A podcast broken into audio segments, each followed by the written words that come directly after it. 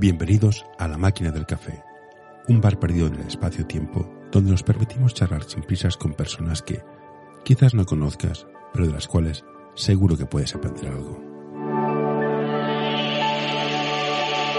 Hoy tenemos con nosotros a Artao Pascual. Pues bueno, Artao, de, de entrada, gracias por aceptar después de todos estos contratiempos que hemos tenido.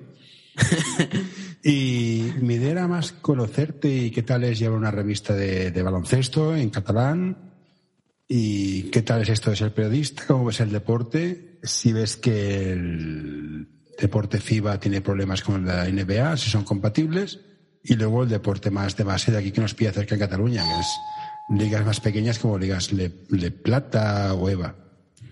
Así de Vale. entrada. Básicamente esta es la idea. ¿Cómo lo ves? Eh, bien, perfecto. Yo, yo muy, yo encantado, ya sabes. Nada, ya te digo, lo de los últimos días, bueno, hemos tenido bastante mala suerte, pero vamos, no pasa nada. Ya estamos aquí, que es lo importante. al Sí, final. ya estamos aquí. Pues empezamos por lo directo. Llevas una revista de baloncesto. ¿Qué tal es llevar una revista de baloncesto? ¿Es un deporte que, que, que compense llevarlo a nivel financiero o es más pasión personal? Mm, Bueno, inicialmente, como casi todos los proyectos amateurs, eh, es un proyecto que inicia por, la, por las ganas de uno y también, pues al fin y al cabo, por la, por la voluntad de canalizar, de poder depositar todo lo que tú quieres transmitir en alguna parte, ¿no? Entonces, eh, inicia sobre todo teniendo en cuenta que yo y la mayoría de la gente que lo llevamos somos estudiantes y gente que a día de hoy aún no tiene otra ocupación, eh, de la voluntad de poder crecer en este ámbito. A nivel económico, lógicamente, si, si quisiéramos si quisiéramos vivir de ello no sería posible porque, bueno, ni está constituido como empresa, que esto sería seguramente lo más importante para poder empezar a hacerlo, eh, ni nos reporta tanto beneficio como para, como para que la gente que esté, que trabaje además de escribir en Smashada, eh, pueda dejar lo otro y centrarse en, centrarse en esto, ¿no? Pero, vamos, bueno, eh, a día de hoy lo vemos más como un trampolín o como una plataforma de exposición. Ayuda a mantener este podcast en anorta.com barra colaborar. y también de, de, de, pues de poder vertir nuestras, nuestras opiniones y nuestra capacidad de, de analizar eh, que no como ninguna otra cosa. Y supongo que hacéis, eh, tenéis Google Analytics, analizáis tráfico. ¿Qué es lo que interesa más a la gente? ¿Básquet FIBA, Eurocopa, ACB, ligas catalanas o eh, la NBA se lo lleva todo?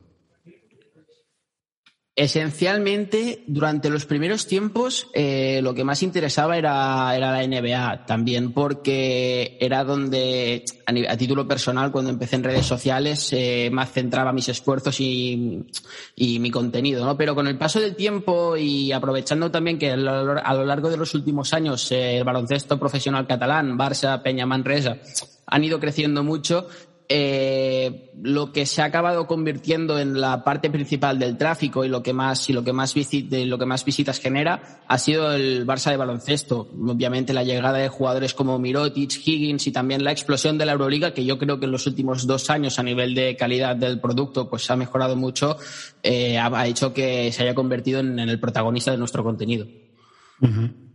¿Y no crees que quizás faltaría más a nivel catalán una antítesis del Barça? O sea, que básicamente es lo que dices tú, el Barça se lo lleva todo, pero Manresa, Juventuds, ¿no es que crees que les faltaría una especie de Atlético de Madrid en Cataluña a nivel de básquet? Sí, faltaría. El problema es que, al fin y al cabo, a mí me da la sensación principalmente que un. A ver, es una cuestión bastante obvia, pero una, un- una parte muy grande del, del potencial baloncestístico de los países pasa en gran parte por la, tanto por la demografía como por la, como por la capacidad que tienen de, de, de acumular grandes mercados, ¿no? Y al fin y al cabo en Cataluña, básicamente el único gran mercado es Barcelona y el único equipo que ha sido capaz de, tanto, tanto por historia como por bagaje, ha sido capaz de reunir en los últimos años el suficiente potencial como para ser una de las, una de las referencias mundiales es el, es el Barça. Y no es precisamente solo por lo que ha hecho en baloncesto, sino por todo lo que tiene detrás y toda la empresa que es. Entonces, sí que sería muy importante, pero es muy difícil. Es una, es utópico casi, pero sería, claro, sería una, sería genial. Es un problema importante porque creo que el básquet ACB, al menos ACB, cada vez tiene menos sentido teniendo clubes como el Barcelona y el Real Madrid. O sea, el presupuesto del Barcelona es el del Burgos y el del Real Madrid, pues, que, es- que complica mucho el balance. Pero siguiendo en Cataluña, Cataluña, si no recuerdo mal. Si quieres estar informado de lo que ocurre en el mundo, apúntate a nuestro boletín en anorta.com barra noticias. El deporte con más fichas de federadas es el baloncesto femenino. ¿Cómo ves el baloncesto femenino a nivel de, medio de comunicación? ¿Vale la pena? ¿Habláis de él? ¿La gente se interesa? ¿Es una especie de subproducto que no está todavía maduro para, para explotar? A ver, el, eh, a nivel, yo te puedo hablar desde la experiencia que tenemos en Esmasada. Eh, hicimos una apuesta hace dos años eh, por el baloncesto femenino a través de, de Francesc, Francesc Fernández, que es una, que es un chico que pues trabaja muy bien en este ámbito.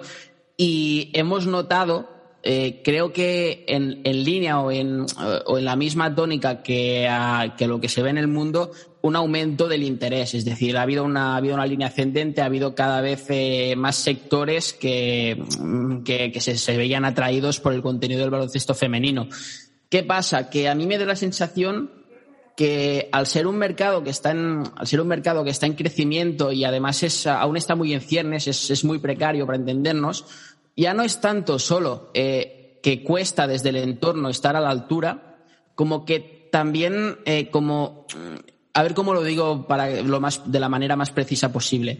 La gente de dentro como pasa en tantas empresas que empiezan o, en tantos ámbitos que empiezan, necesita aún tomar conciencia de lo que tienen entre manos para poder empezar a venderlo mejor y ser más conscientes de, cómo exponerse. Por ejemplo, eh, cuesta sacar entrevistas con jugadoras reconocidas del baloncesto femenino, cuesta poder acceder a tener acreditaciones o poder, eh, o poder hacer cosas dentro de los pabellones. Y al final son elementos que sirven o que facilitan mucho eh, lo de poder, lo de poder tanto transmitir el día a día de los equipos, como se ve en baloncesto masculino, como también eh, como también al fin y al cabo acercarlo al, acercarlo al público más casual. Creo que es un, es un proceso que obviamente va, que cada vez se va a ir haciendo mejor, pero que se, no debe detenerse y será muy importante para que esfuerzos como el nuestro para poder trasladar el baloncesto femenino a, a todo el mundo, como también el de los mismos clubes, eh, surja efecto. De todos modos, también te digo una cosa.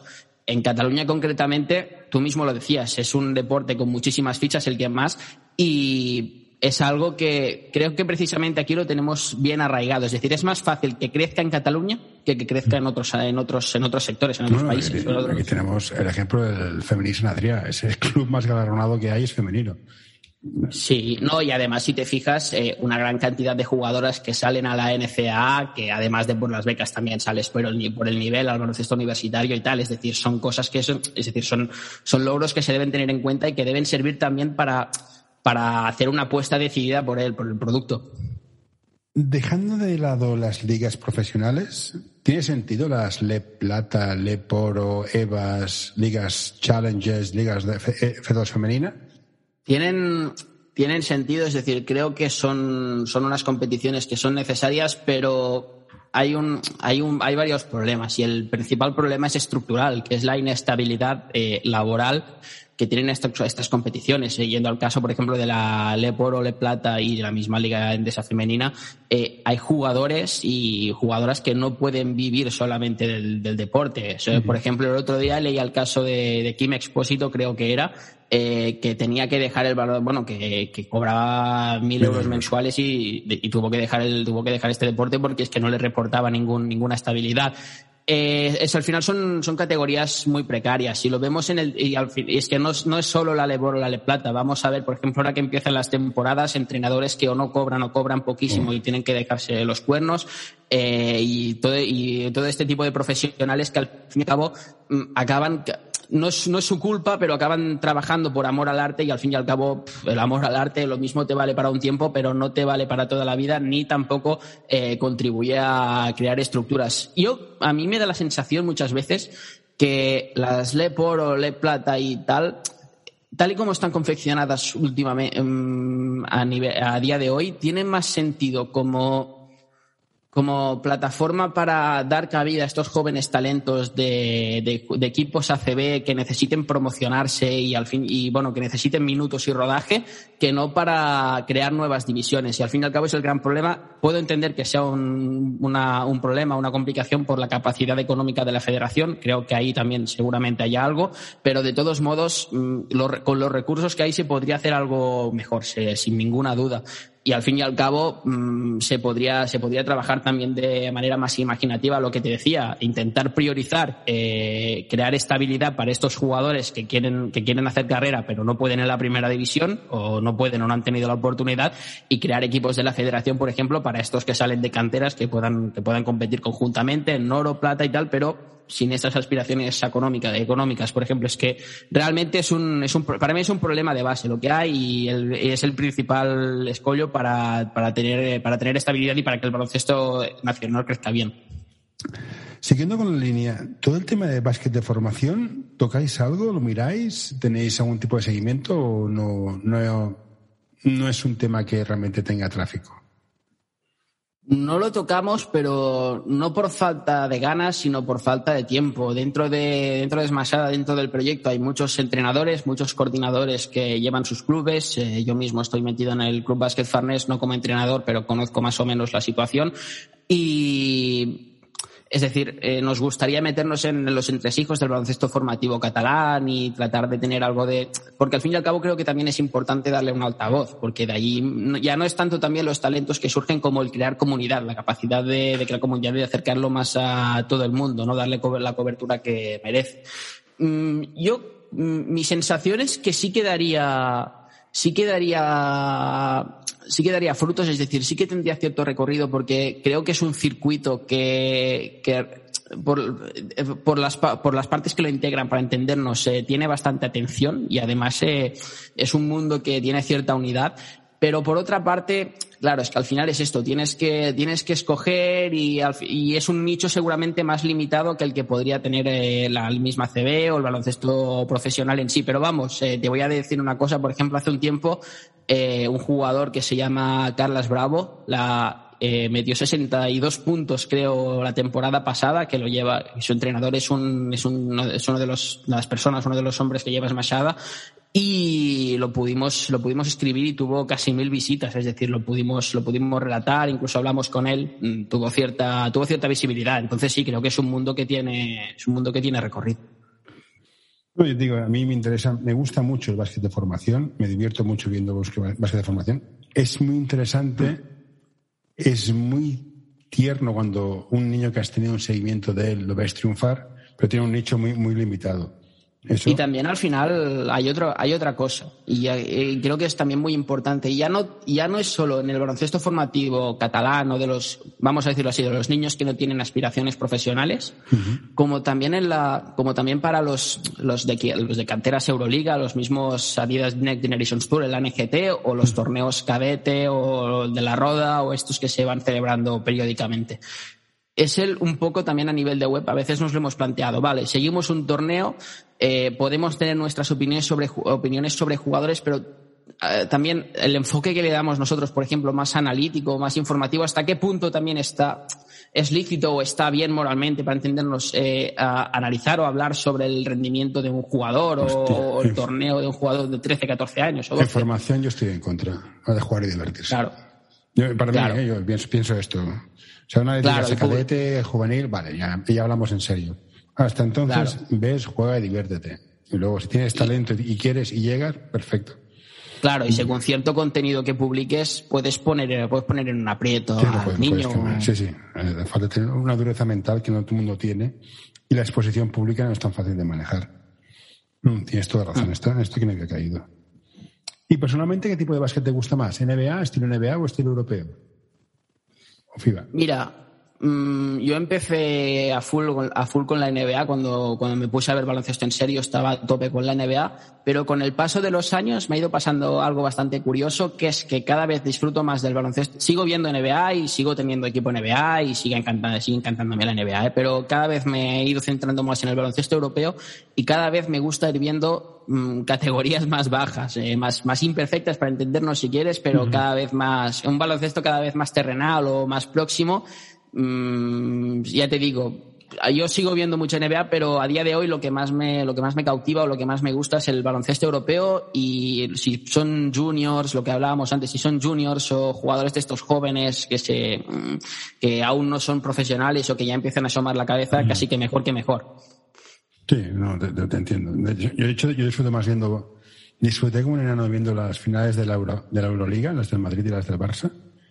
Brutal la exhibición técnica y técnica que había y que los chicos, eso es lo que dices tú, yo me, encanta verles los fallos que tienen, pero las ganas que ponen y sobre todo cuando ves que se divierten. Cuando ves que un equipo se divierte, me encanta.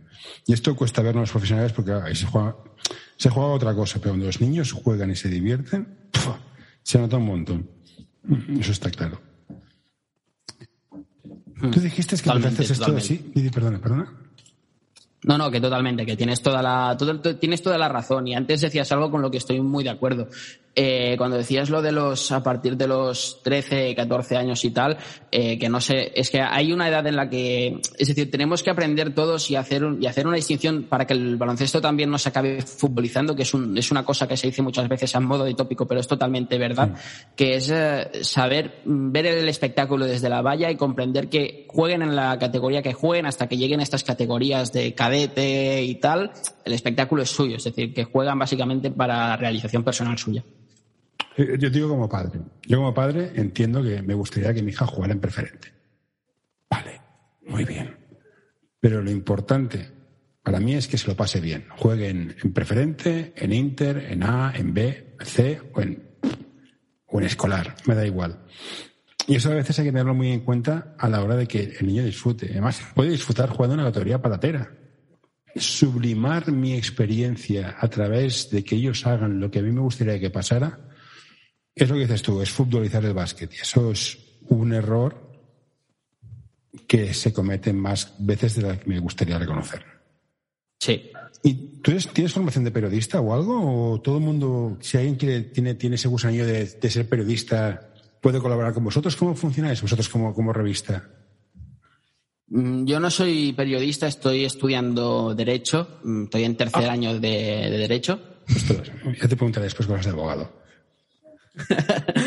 y bueno, mm, sí, es decir, nosotros decimos o nos, o nos gusta creer que no hacemos periodismo, pero por una razón que es que ah, intentamos dar un enfoque analítico a nuestro contenido y además eh, tenemos una percepción de que el periodismo deportivo a lo largo de los últimos de los últimos años se ha ido volviendo más y más pervertido y es un concepto que incluso a estudiantes de periodismo que tenemos dentro del proyecto eh, no nos gusta. Intentamos alejarnos de esto, nos movemos eh, por un contenido atemporal, es decir, no es, el otro día, por ejemplo, el Barça fichaba a Nigel Hayes, eh, a de Zalgiris, no nos gustó o no, no, nos habría gustado subir, publicar un artículo diciendo el Barça ha fichado a Nigel Hayes y los cuatro datos que actualmente puedes publicar en Twitter, sino que intentamos escribir un artículo con con el encaje ofensivo, el encaje defensivo y tal.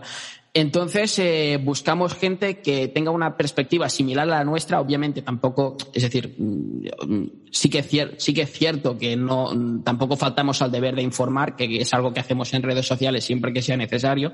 Eh, pero buscamos gente que tenga esta perspectiva y, sobre todo, también eh, ganas de, ganas de de ceñirse a tres condiciones o tres eh, requisitos que ponemos, que son requisitos que desde nuestro punto de vista, el mío y el de, y el de Edu, que es la otra persona que lo lleva, eh, benefician al redactor y a su, y a su bienestar.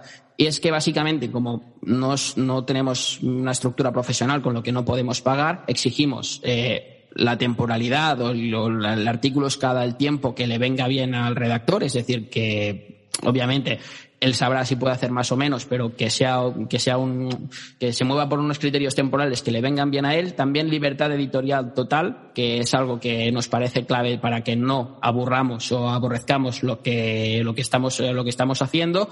Y después, finalmente, también, eh, y nos parece lo más trascendente y creemos que no es algo que pase en todos los sitios, crear el contenido que a nosotros nos gustaría consumir si tienes estas tres, si tienes estos tres requisitos, si los cumples, mm, tienes las puertas abiertas desmasada. Perfecto, pues quien quiera participar, ¿a dónde se escribe? ¿En la web tenéis un contacto? Sí, en la web tenemos una, una, un buzón de contacto ah, y si no nos pueden escribir directamente a info.esmashada.cat. Eh, vale, perfecto. Has dicho la palabra analítica tres veces. ¿Tú crees que la analítica... Hoy quiero recomendarte este podcast. And Roll, un podcast sobre psicología y deporte en el que tratarán diversas temáticas relacionadas con ambas disciplinas. Un programa creado para aportar realidad y necesidad en torno a la psicología, además de facilitar un espacio donde la comunicación sobre ciertos temas esté libre de tabús, estigmas y etiquetas. Hoy quiero recomendarte este podcast.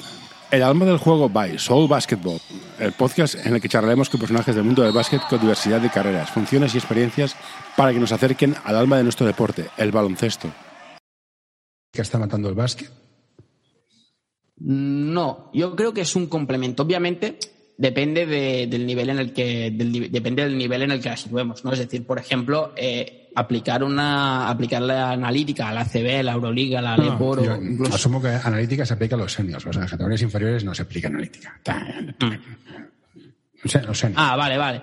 ¿Te refieres a niveles profesionales? Sí, sí, a mí como venga alguien con el más menos, un, niño de nueve años. No, es que el más menos ofensivo es menos tres. ¿en serio, de verdad?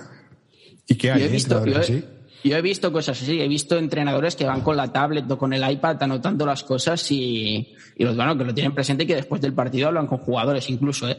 Eh, yo lo he visto. Pero vaya, de niveles profesionales. Sí, hablamos de profesionales porque si no voy a decir alguna cosa que tendría que editarla después.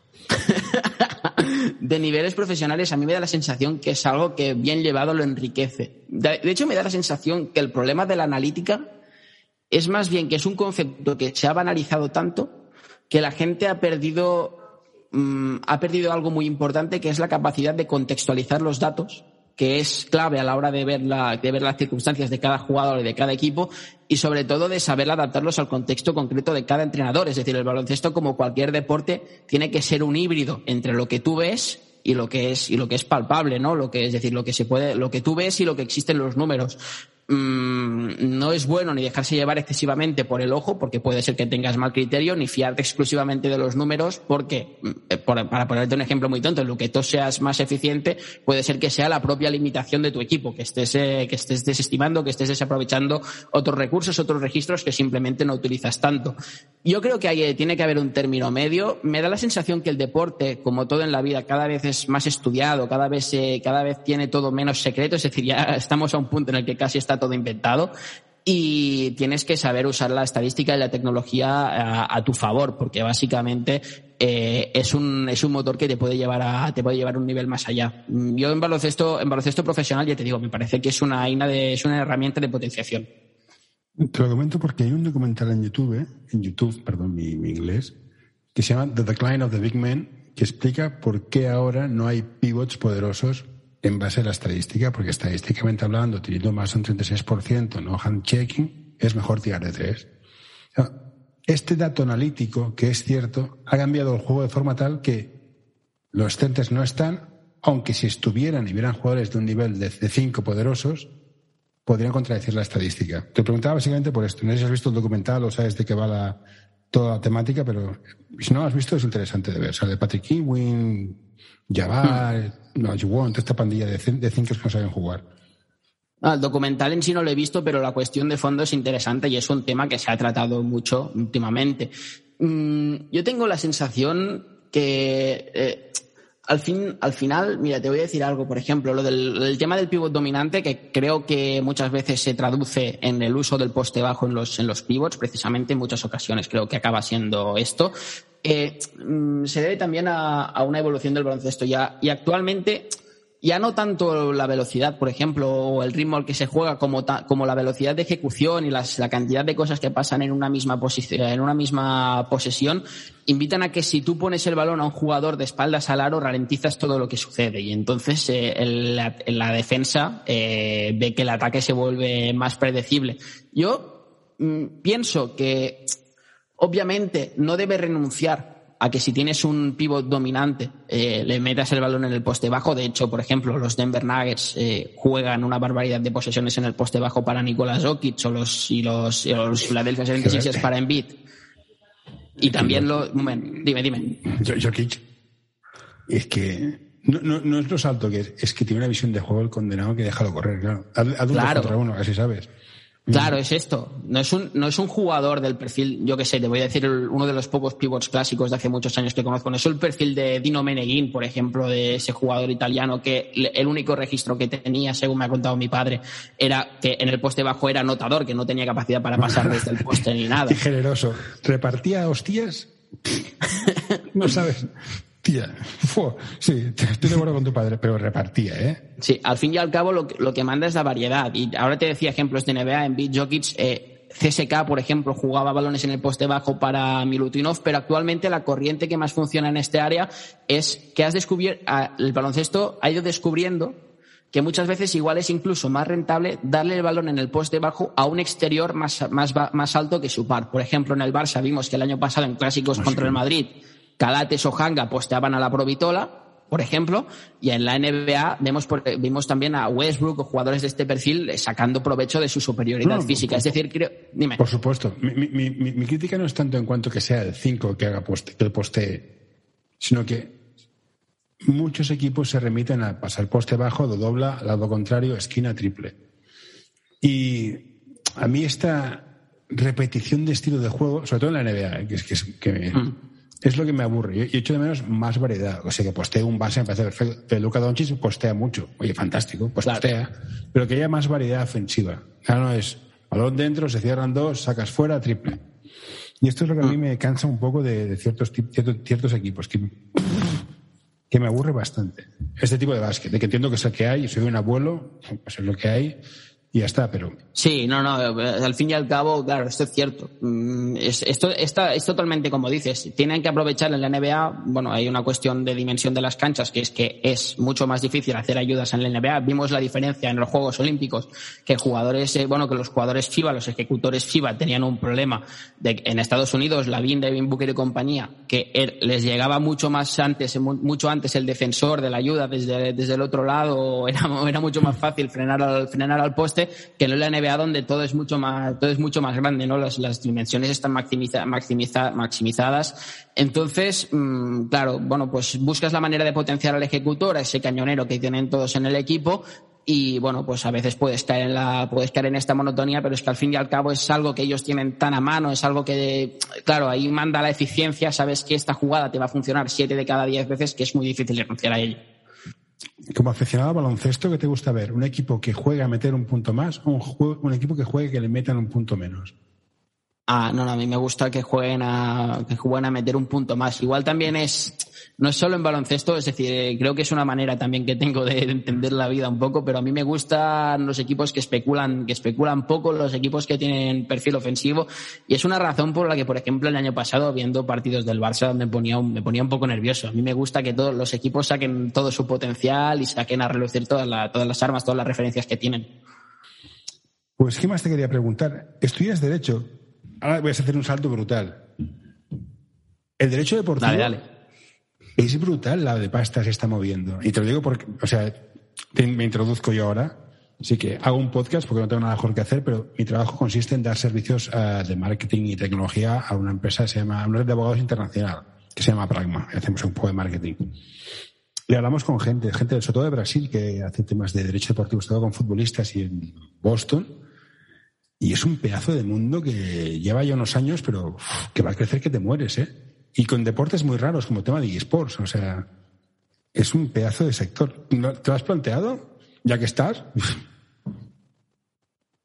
Sí, a mí me, a mí me gustaría acabar en el mundo de agencias y tal, es decir, mi objetivo a largo plazo es acabar trabajando en algún equipo, en alguna o en alguna agencia.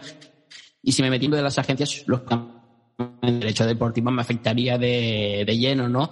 Tengo la sensación hasta cierto punto también que es un, es un poco burbuja, podemos, eh, para decirlo de alguna manera, por el tema tanto de las comisiones como de los, de los intereses que mueve. Eh, ahora, por ejemplo, el mundo de los eSports, que decías antes, está en auge, es decir, todo, todo va creciendo y se puede ir se puede ir invirtiendo, invirtiendo, invirtiendo.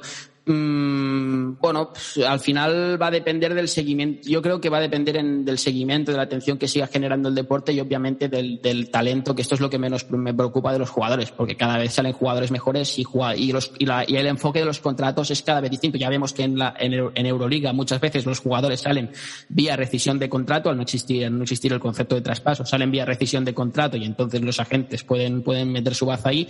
Y en la misma NBA cada vez lo vemos más también, que son muy habituales los, eh, los movimientos salariales de, de los equipos, los, los cortes y luego al fin y al cabo lo que acaban mandando son tanto las comisiones como mm, las influencias de las mismas agencias dentro de todo. Por lo que yo creo que sí, que es un mundo que a día de hoy no, aparentemente aún no tiene límite, pero sí que es muy, sí que es muy interesante, como comentas. Y ahora que estamos en tema de contratos, ¿cómo blindarías la Euroliga para que le piquen jugadores de la NBA? Bueno, sí, exactamente. Para que porque ahora mismo un jugador de la Euroliga se enfada y se va, y se va a la NBA, y punto, no hay nada que hacer.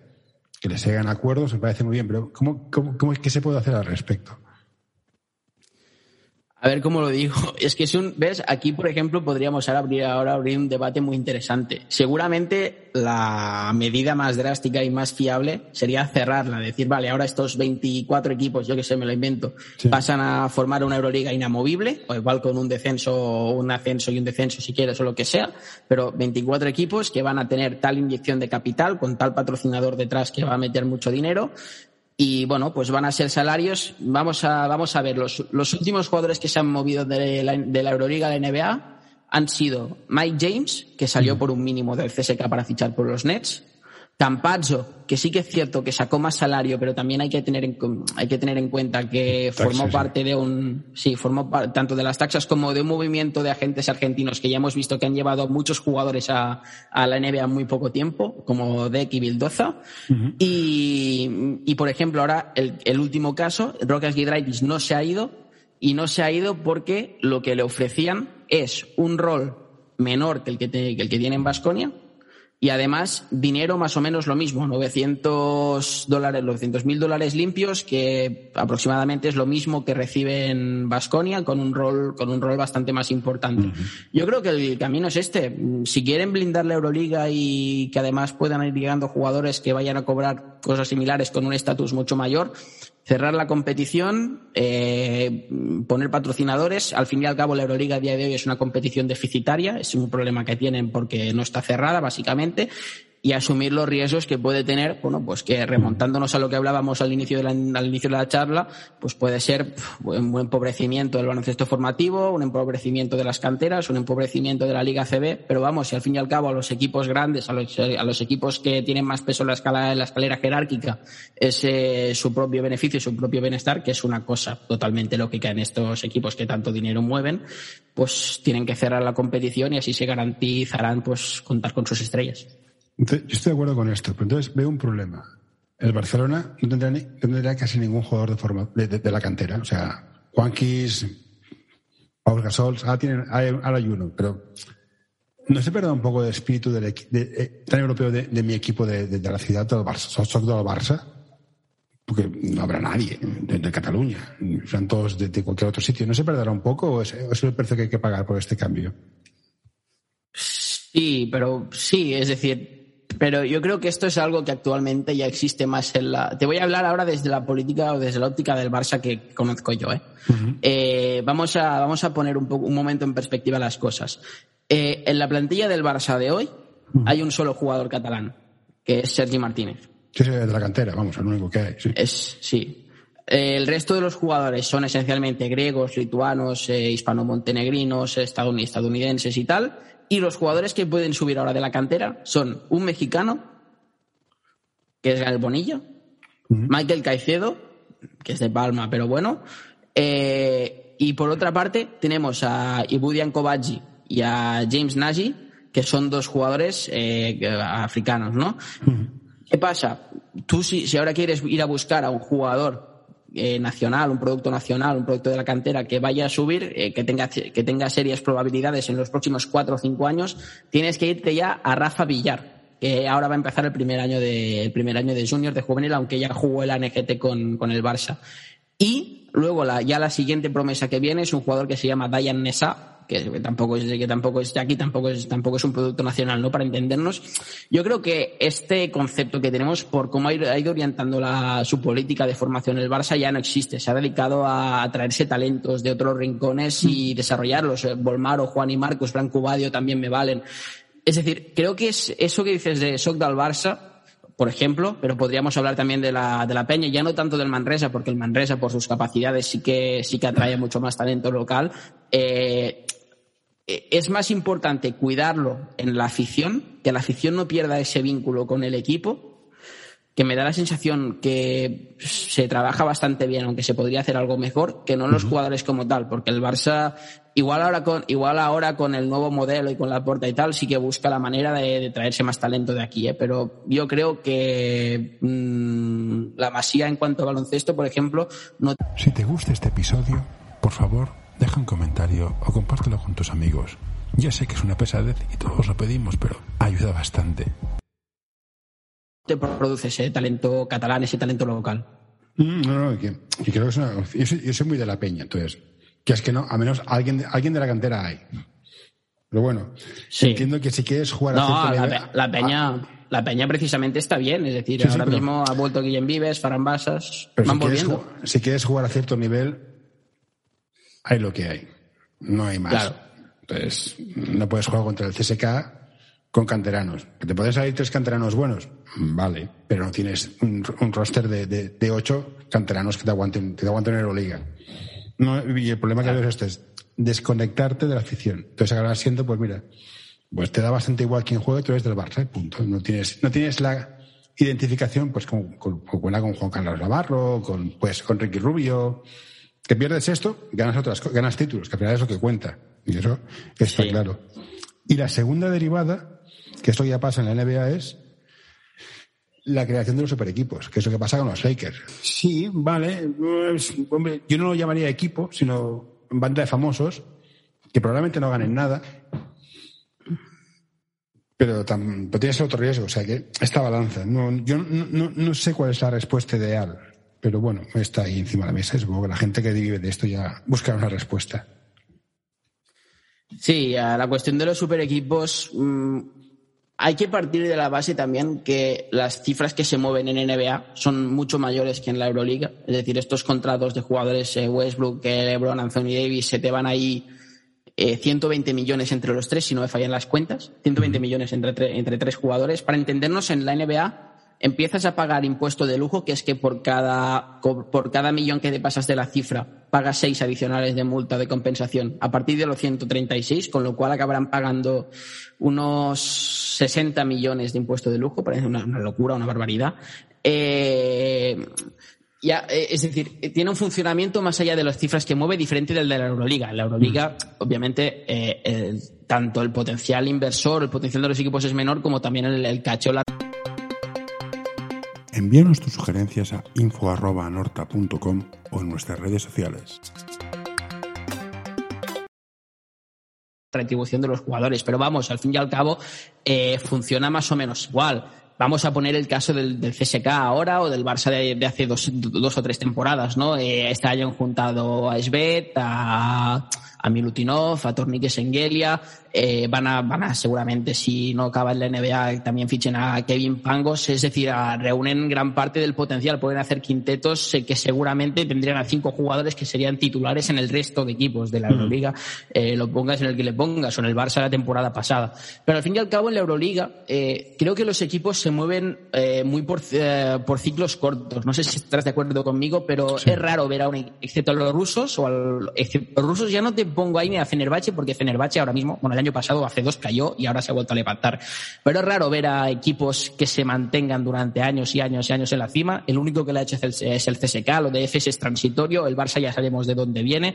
Al fin y al cabo dependes de quién tengas detrás para invertir y ahora la próxima potencia que viene es Partizan Partizan tiene el dinero del gobierno detrás. Eh, tienen hasta 2024, me, esto, hasta 2024, esto se explicó el otro día en un vídeo de YouTube y además es una, es una información que te puedo dar también.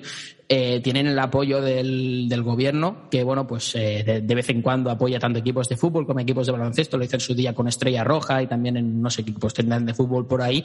Y vamos, pues dentro de, de tres años lo mismo se van a la quiebra de nuevo, pero vamos, ahora tienen ahí dinero fondo perdido para ir invirtiéndolo. Pues nada, oye, mm, Money aquí no hay nada que decir, porque al final la gente que juega son profesionales, o sea, te puede gustar más o menos, pero te pagan el doble en otro sitio, te vas ahí. Eso está claro. Pues bueno, mmm, no tengo así nada más, o sea, podría, podría estirar la entrevista más, porque hay temas que, que no hemos tocado, sobre todo temas de abogacía y estas cosas, pero queda por el tema de básquet, pues sí, mi libreta de notas, pues oye, pues un placer conocerte. La gente que hablar, leer de básquet, hablar de básquet, está en catalán. Es machada, es mate en, en catalán. Ya sé dónde estáis. Y uh -huh. muchas gracias por la paciencia, por lo que me has explicado. Y oye, que os vaya fantástico, en serio. Nada, José, muchísimas gracias. Tú y yo sabemos lo que ha costado reunirnos, pero vamos, sí. ha valido la pena. y nada, tío, que un, un, placer y espero que a la gente le guste. Y obviamente, pues eso, si nos quieren seguir, ya, ya saben. Vale, perfecto. Ahora voy a pulsar el botón de fin de la grabación. Vale, claro, así está. Hey, what you doing there? Get away. No, no, don't you touch that. No, don't you pull that plug. No, hey, hey, Uh, all right, I'm done.